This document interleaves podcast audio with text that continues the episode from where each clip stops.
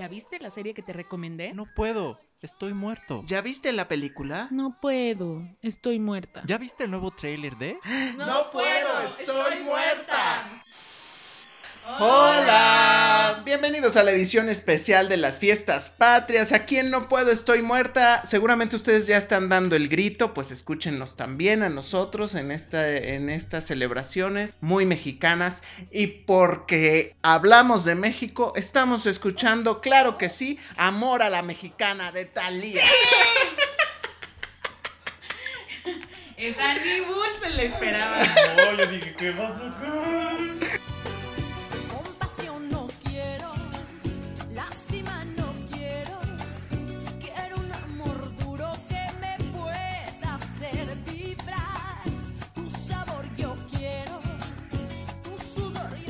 De cumbia guapán, güey. Son. Venga, Talía, venga.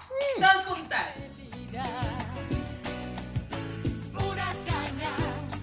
Puro amor, amor a la tabaco y ron. Tiqui, tiqui, ti. Taca, taca, ta. Bueno, pues finalmente es mexicana y es parte de nuestro especial. Y pues les vamos a compartir algunas películas. Este podcast no va a durar como todos los que ya conocen, pero vamos a compartirles algunas películas que creemos que son esenciales para y que son disfrutables y buenas del cine mexicano. Y por eso Bull se está preparando con unos movimientos de, mm, este, de yoga para compartirles algunas de las mejores junto con Jazz, que está aquí. ¿Cómo estás, Jazz? Muy bien, aquí llegando. ¿Cómo estás, Bull? Muy bien, ¿y ustedes? ¿Ya están muy patriotas? Ya. ¿Ya están Claro vestidos de mariachis? sí, Claro que sí. Excelente. Aunque Ya no sé traen- que hay que celebrar. Bueno, yo de China, yo de China, de China poblana. Ah, de China poblana vienes, tú de mariachi. Aún no saben, están aquí Donela, por si la escuchan, que no sabe qué necesita. Son la- es la pirotecnia. ¿No sabe qué quiere? Ok, empecemos, Bull. ¿Qué película te gustaría recomendar? Ahí es que hay muchas películas. No, pero mexicanas no hay muchas. tantas. No, miren, o sea, luego nos critican diciendo que no hablamos de cine mexicano, que nada más lo criticamos. No es cierto. Hay muy buen cine mexicano. Solo hay que encontrarlo y buscarle, ¿verdad? Pero ¿Qué tal? sí, porque si se van a plataformas de televisada, pues ahí no lo van a encontrar. No, pues probablemente. ¿verdad? Bueno, hay muchas películas. Yo quiero hablarles brevemente de una Nada más película. una, danos una. Ah, para que hablemos una. los demás. No, pues tengo muchas. No te apoderes del especial en tu monólogo del día. O sea, elige una y ahorita regresas. Ok. Préstanos el micrófono. El hijo y tu mamá también. Ok. Del 2001. De nuestro querido Alfonso Cuarón. Con esta película, pues él prácticamente lanzó su carrera a nivel internacional y también las carreras de Diego Luna y Gael García Bernal con este retrato de la vida adolescente que gustó muchísimo en todos lados. La nominaron a mejor película extranjera. No ganó y la razón por la que gustó era porque mostraba a los adolescentes de una manera peculiar y diferente como seres humanos, pensantes, que al fin y al cabo tienen problemas como todos, pero nunca insultando a la audiencia. Entonces es una road movie, eh, un género también muy poco explorado, pero que aquí yo creo que se lucieron todos, todos. Sigue siendo, pienso yo, un clásico de del cine mexicano y pues no queda mucho más que decir. Yo creo que muchas personas ya la han visto y si no pues veránla otra vez y Bueno, nada más. y para entender la filmografía de Alfonso Cuarón, que ahí va la mía, creo que es esencial ver Solo con tu pareja, que además fue una de las películas más interesantes y además televisadas, de las primeras que eran como del nuevo cine mexicano. Es la ópera prima de Alfonso Cuarón, está escrita también por su hermano Carlos Cuarón y también es una, la fotografía estuvo a cargo de Manuel Lubezki, que también ha ganado el Oscar. Entonces, eh, si la ven ahora, Oh, es muy interesante verla porque es como las primeras ejecuciones de estos grandes que han ganado grandes premios y que Nuestro están chivito Lubeski. exacto la historia pues es eh, lo más interesante es que rescataba temas sociales como el suicidio y el problema del VIH en esa película. Y también lo más interesante que a mí yo siempre lo recuerdo es que era la época en la que los hornos de microondas estaban de moda o estaban iniciando a introducirse. Y por ahí hay una escena muy interesante que, en la que utiliza un horno de microondas. Eh, Jiménez Cacho, que es el protagonista, junto con Claudia Ramírez. Entonces esa sería mi recomendación, eh, siguiendo de la de Bull de y tu mamá también. Yo en este especial no voy a hablar. ¡Ah! ¡Los engañé! Y yo dije, "Ay, pues qué tomó. Permítanme un momento, voy a revisar mis apuntes. A mí, yo no, no traigo nada de, de Cuarón, no porque no quiera, sino porque Ya hablamos de ya hablamos de él, ¿no? Claro, Y él sabe que lo amo igual. Saludos. claro, Saludos, claro. Poncho. Ah, Ya mame. Llámame. ok. Si necesitas otra Yalitza, estoy yo. Otra Yalitza. Sí. No, este, bueno, vamos a hablar de otra película que tiene también una temática bastante interesante y que me parece una de las mejores propuestas que tenemos a nivel satírico, que es La Ley de Herodes. La Ley de Herodes, Amo. ¿quién no ha visto La Ley de Herodes? Amo. O Claro. sea, creo que es una de estas eh, retratos de la cultura mexicana, y digo tal cual de la cultura, porque eh, nos, nos retrata como, justo como en realidad somos, ¿no? Burlones, cabrones, em, malvados, eh, también con una clase política no preparada, abusiva, em, oportunista, y también retrata esta, esta comunión que existía antes entre la política y la religión. ¿No? ¿Cómo iban ahí de la manita? ¿Cómo todos hacían de su agosto de los más necesitados? sí, sí. Creo que es una de esas películas que vale la pena mandar en una cápsula del tiempo a la luna para siempre. y guardarla para siempre. Es una sátira, pero funciona. Está espectacular, espectacular. Y creo yo que sin duda Damián Alcázar es uno de estos actores mexicanos que cualquier cosa que haga, podría yo decir que cualquier cosa que haga, siempre lo vamos a recordar por la ley de Herodes. Y por esos personajes tan cómicos que le quedan tan bien a él. Y es que también nos, eh, los mexicanos necesitamos eh, algún espacio para hacer, para disfrutar la crítica política y creo que ese tipo de películas eh, nos Lo dan, logra. lo logra y nos divertimos y también, como dirías tú, Bull, no se toman tan en serio y aunque algunas veces sí son censuradas, pero este, pero se disfrutan. Que de- broma a broma, la verdad. Se que de este corte de películas, lo último que yo vi, y que igual y si recuerdan alguna otra cosa me, di- me desmentirán, pero es la del cuarto poder, que esa ya no, no. me gustó. No. ¿Es donde salió Sergio Mayer? Ah, No. sí, ¿Sí? Sí. Sí, sí. Es que ya abusan del concepto. O sea, ahí ya no ya funciona. está como Pero de- también es degradado. interesante Ah, no, es muy... porque hace otra crítica porque como a los sí, medios a de los comunicación. medios, y me parece que es una crítica hasta cierto punto real. Sí, Hay que- totalmente. hay que ser conocedor para saber hasta dónde se degrada y ya es ficción. Pero creo que esa tenía un problema que era demasiado larga y no contó un guion, no estaba como muy amarrado Ajá, no. Sí le faltaba solidez al argumento. ¿no? Eh, pero de todas estas películas que, que hemos visto, creo que esa se- ya tiene por lo menos unos cinco años, si no mal recuerdo, y ya no hemos visto nada así. ¿Será que nuestros políticos ya se, se les sale ámpula ya bien fácil? ¿O será que en realidad estamos muy preocupados por recaudar en la taquilla con, con comedias así simplonas, ¿no? No manches, Frida. No manches Frida, ¿no? Dos. Dos, uno y dos. Y ya va a haber otra con este. Ay, no me- Con, e- con esos dos, con Marta y Gareda. Todos y yo ya la vi. Sí, ay, ¿qué tal? Es pésima. Ok, Pero bueno. no la vean. Bueno, me gustaría ver ese cine mexicano, me encanta, lo apoyo, lo voy y lo veo en el cine con gusto y con orgullo. Ese es el cine que siento que nos representa como cultura. Pero hecho bien. Hecho bien. Porque luego, o sea, Claro. en el aspecto de sátira política recurren luego mucho a sketches Me o cosas de este tipo que ya Ah, claro, sí, parodias. no. parodias, por ejemplo, y luego lo ves en muchos lados, por ejemplo, en la obra reciente de la señora presidenta, era un sinfín de bromas políticas, pero, o sea, grotescas, ridículas y que no iban con la trama, que nada más se ve que ellos le iban a cierto partido, entonces tú decías, no, ahí no funciona, hay gente que se abusa de eso. Ok, bueno. Y como dice la ley de Herodes, o te, O te chingas, o te jodes. O que no era más bien ¿O chingas o te joden? No, o te chingas o te jodes. Ah, bueno. Pues sí, y sí es Pues yo diría entonces que lo adaptemos. O chingas o te joden. Ah, ah, bueno, también. También. bueno, Bull, ¿qué otra recomendación tendrías por ahí? Pues No, no por ahí. Más bien. ¿Qué otra recomendación nos podrías dar? desagradable.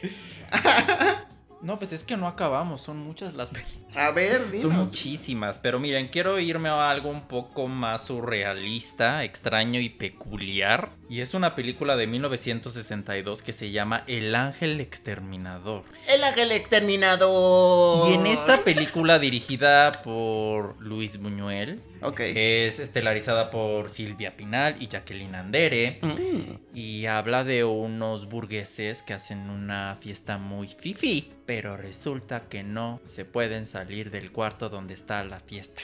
Sí. Entonces empiezan a, suceder un buen de situaciones surreales que solamente Luis Buñuel puede lograr. Y es ese tipo de cine mexicano cero comercial y que muy difícilmente podríamos ver actualmente. ¿Lo llamaríamos thriller psicológico? Podría ser, pero sí es muy Creo surreal. Entra, entra también mucho en la onda de realismo mágico. O sea, sí tiene como esta onda de surrealismo, realismo mágico, onda Pe- misteriosa. y pero también como crítica a la sociedad de ese tiempo. Entonces sí es Sí, como. porque Buñuel era así, ¿no? así era. Entonces, pero creo que ese tipo de cine aporta demasiado. Sí, ese tipo de directores que vinieron aquí a México, se inspiraron, utilizaron su talento. O sea, creo que sí es una película pesada y única, pero vale mucho la pena. Mi asunto con Buñuel es que todo lo que hacía era muy denso. Sí, Entonces, muy. sí. Bueno, pero ese era su estilo, ¿no? Sí, su estilo era cargadón,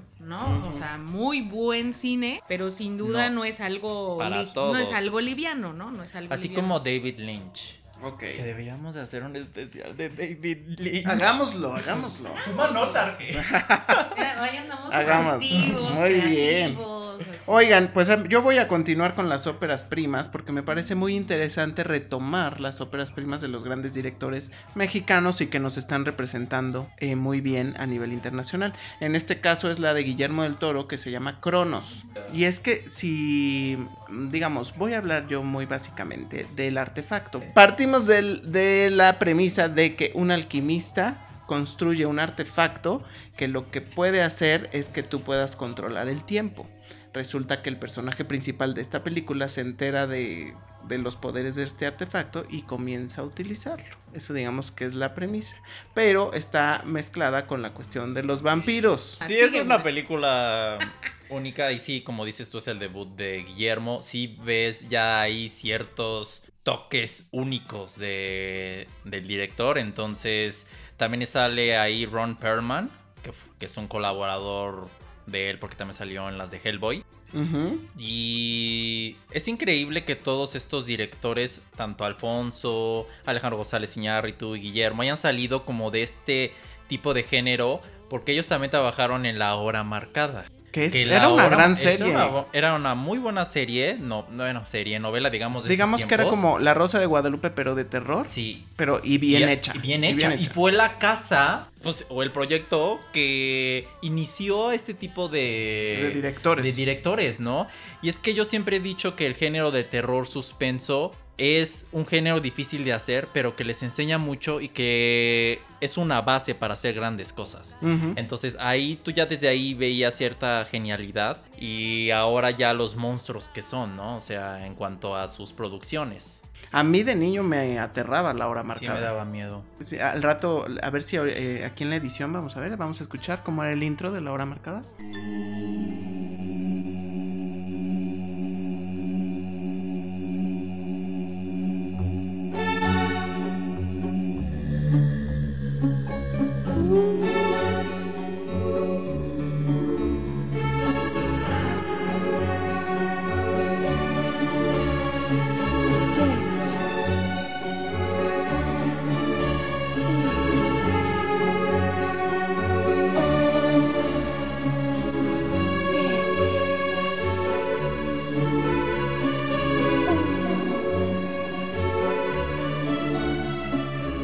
Que aparte creo que no están disponibles todos los episodios. No, pero estaría interesante que los lanzaran.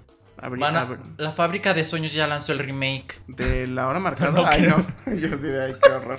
Es sarcasmo. Sí, sí, sarcasmo. Yo creo que nos hace falta mucho más explorar el terror. Bien hecho. Ahí yo quería llegar. Exactamente. Ya que estás Ya hablando habla de de eso, eso. Ya que hablas de eso, Cuéntanos, coméntanos. Bull. Yo quería comentarles brevemente de algunas películas buenas de terror. Como saben, en México es difícil este tipo de producciones y cuando tú hablas de películas de terror, pues ¿en qué piensas? ¿Mexicanas? Pues en Vacaciones de Terror, Kilómetro 31. Vacaciones de terror 2 con Tatiana. Y cosas, pues que el santo contra las momias. Oye, oye, oye, es una buena película de terror mexicano. O sea, la verdad es que no es como que el género más fuerte, nunca ha sido, ¿no? Pero distinguió una época. Sí, pero resulta que el director Carlos Enrique Taboada hizo un grupo de películas que a mí se me hacen muy buenas y que sí me dan miedo. Y son varias, les voy a mencionar algunas. La primera es El libro de piedra y es con Marga López y habla mucho, es un terror psicológico, en Mm. verdad. O sea, la trama básica es una institutriz que llega a cuidar a un niño, bueno, una niña más bien a un- en la casa en la que vive de, de campo con su papá y pues empieza a ver como visiones raras con la niña y todo. Entonces no les quiero arruinar, pero crea una atmósfera realmente aterradora en cuanto a lo que empieza a ver esta institutriz, ¿no? Entonces también Marga López salió en Hasta el viento tiene miedo Mm, otra de sus muy buenas películas que se suscita en un internado y el fantasma que se aparece ahí de una de las anteriores ocupantes de este internado. Entonces, todo ese tipo de atmósfera que genera Carlos es realmente también está más negro que la noche. Donde Ah, sale un gato. Qué bueno que aclaraste. Becker. y ¿saben qué es lo curioso? Que de las tres películas hubo remake. Y las los tres remakes estuvieron Los tres con Marta y espantosos. No sé, eh, no, Marta nada más salió en el de uno. Hasta el viento tiene Sí. miedo. Estuvo, o sea, ves los remakes y dices, no, le destruyen completamente todo lo bueno. No, no, todo, no. sí. O sea, Carlos Enrique Taboada sí era nuestro maestro de terror, la verdad. Entonces, si las encuentran, búsquenlas, las pasan mucho en noviembre y los canales ahí de, De de película, y y, estas así. También hay una que se llama Veneno para las Hadas. También es muy buena y que habla de brujas y sale Ana Patricia Rojo.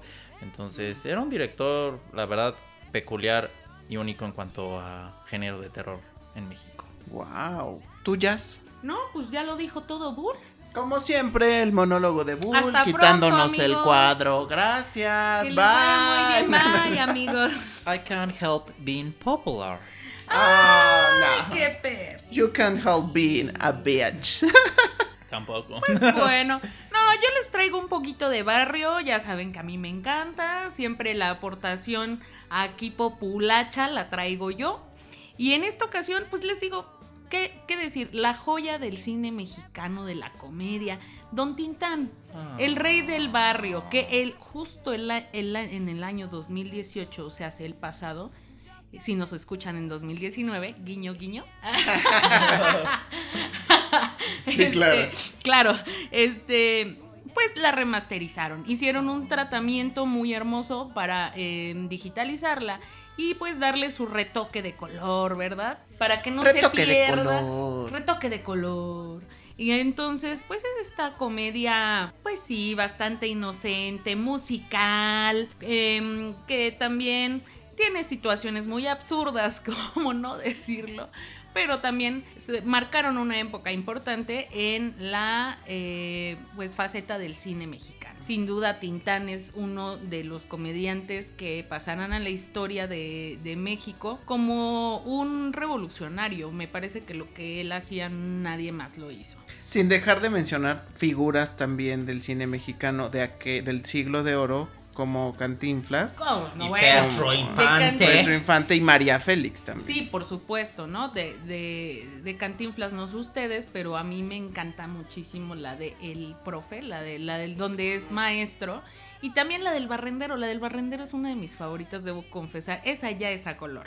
Por cierto, por cierto. No, muy interesante. La verdad es que la, esta donde es maestro, que no recuerdo bien si se llama El Profe, pese a las críticas que se pueda tener por el papel que tenía Cantinflas en el cine mexicano y su influencia en la sociedad como adoctrinador para, pues, em, Sí, se llamaba el ensimismar a profe. la gente ensimismar a la gente junto con la clase política y, y apoyar al PRI. Me parece que esa película lo merece todo porque te habla del corazón y el compromiso que tienen las personas dedicadas a la vocación de la educación. De ¿Sabes? verdad, muy bonita. ¿Sabes qué pasa con las películas, sobre todo que me ha tocado de Cantinflas? Cuando hay escenas en las que está con burócratas en ese entonces, pareciera que no han pasado los años y que estás tratando con la misma Sí, la gente que sí. 30 o 40 años después. Entonces, este, no, ya hasta 50 años después. Entonces, este, es muy interesante porque siguen vigentes todas las películas de Cantinflas, de Tintán también. Y obviamente de Pedro Infante. No sé si de María Félix. Que aparte, que, que aparte sí creo que de pronto esa comedia era muy inocente sin llegar a lo que hacía Chespirito Es que, correcto. que no es de mi gusto por ejemplo Sí. pero tienen un toque de, de comedia muy inocente y pero no, no es tonta Exacto. o sea no es la tonta palabra es tonta. no es tonta es, es este me parece que es esta con, esta comedia inteligente Sí, ¿no? aparte son clásicos que puedes ver y que te encantan. Si tienen un alma, si tienen una alegría que te transmiten, que es ese tipo de películas que luego es difícil encontrar. Si que realmente se estén burlando de la audiencia y de la situación. Sí, claro, lo que pasaba justo es que yo creo que eh, bastante parte del éxito que tenían estos comediantes mexicanos era que eran retratos de la sociedad y la sociedad iba a ver esas películas porque se sentía identificada. Por supuesto, son cosas que ya de pronto no vemos en el cine, es muy raro, lo vimos o revivió este sentimiento con Roma. Claro. Entonces, pero, pues bueno, para mí siempre Cantinflas y Tintán serán los reyes de la comedia mexicana. Y además Cantinflas es un personaje totalmente mexicano y que en, libros de investigación y de análisis del comportamiento del mexicano siempre se retoma el comportamiento de Cantinflas. Bueno, hasta la RAE incluyó Ujú. la palabra Cantinfleo. cantinflear, porque sí es algo que hacemos los mexicanos. De pronto yo me aviento mis cantinfleadas aquí. Este, pero Aquí todas se editan, No, pero... no, todas se- ay, ah, perdón. Upsi. Ah. No, no, no, creo que es algo muy mexicano, ¿no? Claro, bueno. Eh, me gustaría hablar de algunas más, de dos opciones más que a mí me gustan mucho o que yo disfruté, pero que tienen sus detalles, no son perfectas. Híjole. El Callejón de los Milagros es una película que creo que es la mejor, la mejor aportación actoral de Salma Hayek en México. Ah, Que son- Frida, Que son... No, que No, Frida. pero se actuó Pero bien. Frida fue. Frida. Fue producción gringa, ¿no? Sí, por eso, Fue pero- coproducción. Yo pensé que. Ajá, ok. Pero, es, pero me refiero a antes de, de, lleg- de, de romperla bien en Hollywood, porque ya estaba yendo y viniendo en Hollywood en aquel entonces. ¿De qué habla este, esta mm, película? Pues obviamente de, un, eh, de una vecindad o un callejón, una unidad habitacional, lo que como le quieran llamar ustedes, en el que empiezan a ocurrir varios temas y se habla de eh, temas de homosexualidad, de prostitución, de descubrimiento de la sexualidad a una edad muy mayor, muy adulta. Y todo eso en un callejón o en un barrio, en un vecindario. Entonces es muy interesante. Creo que es una película que se tiene que ver si son mexicanos. Búsquenla en donde la puedan encontrar. Yo no la he visto en plataformas. Oh, pues sí. Pero Pues esa era la ventaja de, de Blockbuster, porque ahí podías eh, encontrar este tipo de películas más viejas. Te ¿no? extraño, Blockbuster. Pero pues bueno, nos ganó el mundo digital, ¿no? Y también otra que también tiene el mismo efecto es como agua para chocolate, que viene de un libro hecho por Laura Esquivel y que creo que la adaptación al cine de Alfonso Arau es bastante decente y que tiene- te plantea un contexto histórico también de México y todo a partir de eh, recetas de cocina y de cómo Tita, que es el personaje principal, conectó la comida con con su vida y sus emociones, ¿no? Eh, creo que es una bien lograda película y creo que la puedes disfrutar y que además habla de México sin decir somos México, o sea, es como ahí está. No, y aparte creo que eso de conectar la comida con las emociones es muy mexicano, ¿no? También, totalmente. Muy mexicano. Bueno, eso serían mis aportaciones. Por cierto, bueno, pues yo nada más quisiera agregar una de esas películas que eh, tampoco se me hace tan común de trama y que me impactó. Me impactó por el tema del que, del que hablo. Se llama Malos Hábitos. Si no la han visto, pues les cuento brevemente. Se trata de una mujer religiosa y una familia que se enfrentan por temas que tienen que ver con la comida, el peso y pues la anorexia, ¿verdad? También por ahí se medio toca el tema de la bulimia. Todo tiene que ver con trastornos alimenticios en esta película. Y es muy fuerte porque en realidad eh, toca temas de estándares sociales, to- toca temas de cómo, por ejemplo, sobre todo las mujeres luego nos vemos más presionadas a cumplir con, con ciertas medidas y demás, pero eh, me encanta porque el tema eh, también religioso está incluido en esta, en esta trama de una manera muy interesante. Así que si pueden verlo, se los recomiendo. Por algún lugar debe de haber. Ah, He visto que la plataforma de la AP tiene mucha variedad Sí, de, verlos. películas mexicanas. Hay algunos que están en YouTube también. Ah, también, sí, claro. Por ahí también pueden checar, pues es una, es una buena película. No les voy a decir, ay, es una película sup-". No, no, no, o sea, es para pasar el rato, pero, pero vale la pena verla. Bull, Bueno, hay controversias si realmente es mexicana o no, pero bueno. Coco. No. El libro de la vida. no. El laberinto del fauno. Oh. Sí es mexicana porque está producida, dirigida por un mexicano, que es Guillermo del Toro. Entonces entró en esa categoría, no ganó. Ha sido uno de los más grandes robos en esa categoría. Y la película, por muchas personas me preguntan, ¿cuál es tu película favorita? Pues El laberinto del fauno es mi película favorita. Una película mexicana, para que luego no digan que no me gusta lo mexicano. Esa es una película de fantasía lograda de manera Es la mejor película de Guillermo del Toro. Es realmente un viaje único a los traumas que se generan en la infancia y cómo uno puede crear un mundo ficticio, una realidad para sobrellevarlos. Entonces, impecables actuaciones y creo que simplemente catapultó a Guillermo a un nivel estratosférico que le permitió hacer muchas películas y que aunque ya su Oscar se lo dieron con la forma del agua, para mí su película. Relevante. relevante o más fuerte sigue siendo Laberinto del Fauno. Es que Pues es impresionante, ¿no? Si mucha gente se pregunta de qué estamos orgullosos, tú mismo lo decías, este Bull, de qué podemos estar orgullosos en estas fiestas patrias, yo creo que de eso, de que hay gente que como Guillermo del Toro, sobre todo, llevan, llevan a México a muchas partes y lo llevan porque él sigue teniendo una conexión muy particular con México y sigue apoyando a México, a los mexicanos. Están rompiéndola en otras partes del mundo y ojalá que todos tuviéramos esa visión de, de ser, de ir más allá de México y de siempre regresar al país para poder este, tener esta, para poderlo enriquecer aún más como lo hacen ellos y como lo hace mucha más gente, ¿no? Exacto. Bueno, pues esto ha sido nuestro especial de fiestas patrias de este año 2019. Si nos están escuchando en otro año, pues bueno, gracias. Este.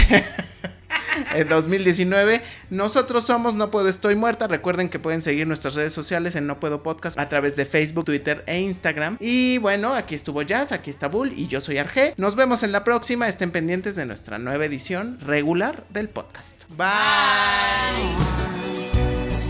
Dar Me gusta estar muerta. Me gusta estar cálmate.